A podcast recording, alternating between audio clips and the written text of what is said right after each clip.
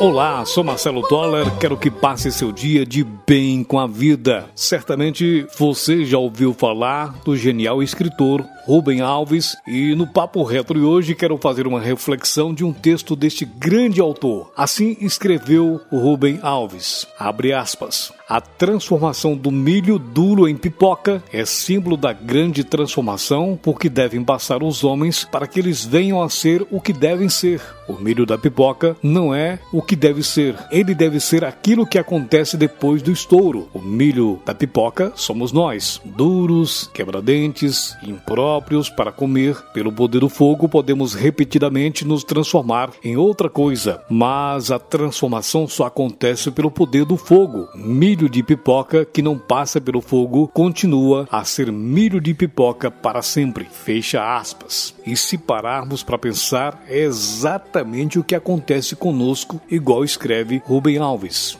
As grandes transformações acontecem quando passamos pelo fogo. Quem não passa pelo fogo fica do mesmo jeito a vida inteira. São pessoas de uma mesmice e uma dureza assombrosa de coração. Só que elas não percebem, acham que o jeito seu é o melhor jeito jeito de ser, mas de repente vem o fogo. O fogo é quando a vida nos lança numa situação que nunca imaginamos. Pode ser de fora, por exemplo, perder um grande amor, perder um filho, ficar doente, perder o emprego, ficar em situação financeira difícil. Pode ser o fogo de dentro, pânico, medo, ansiedade, depressão, sofrimentos cujas causas ignoramos, há sempre o recurso do remédio que é apagar o fogo. Sem o fogo, o sofrimento diminui e com isso a possibilidade da grande transformação. Agora imagine você, a coitada da pobre da pipoca, fechada dentro da panela, lá dentro ficando cada vez mais quente, pensa que a sua hora chegou, ela vai morrer, dentro da sua casca dura, fechada em si mesma, ela não pode imaginar o destino diferente, não pode imaginar a transformação que está sendo preparada. A pipoca não imagina aquilo de que é capaz. Aí, sem aviso prévio pelo poder do fogo, a grande transformação acontece. E você já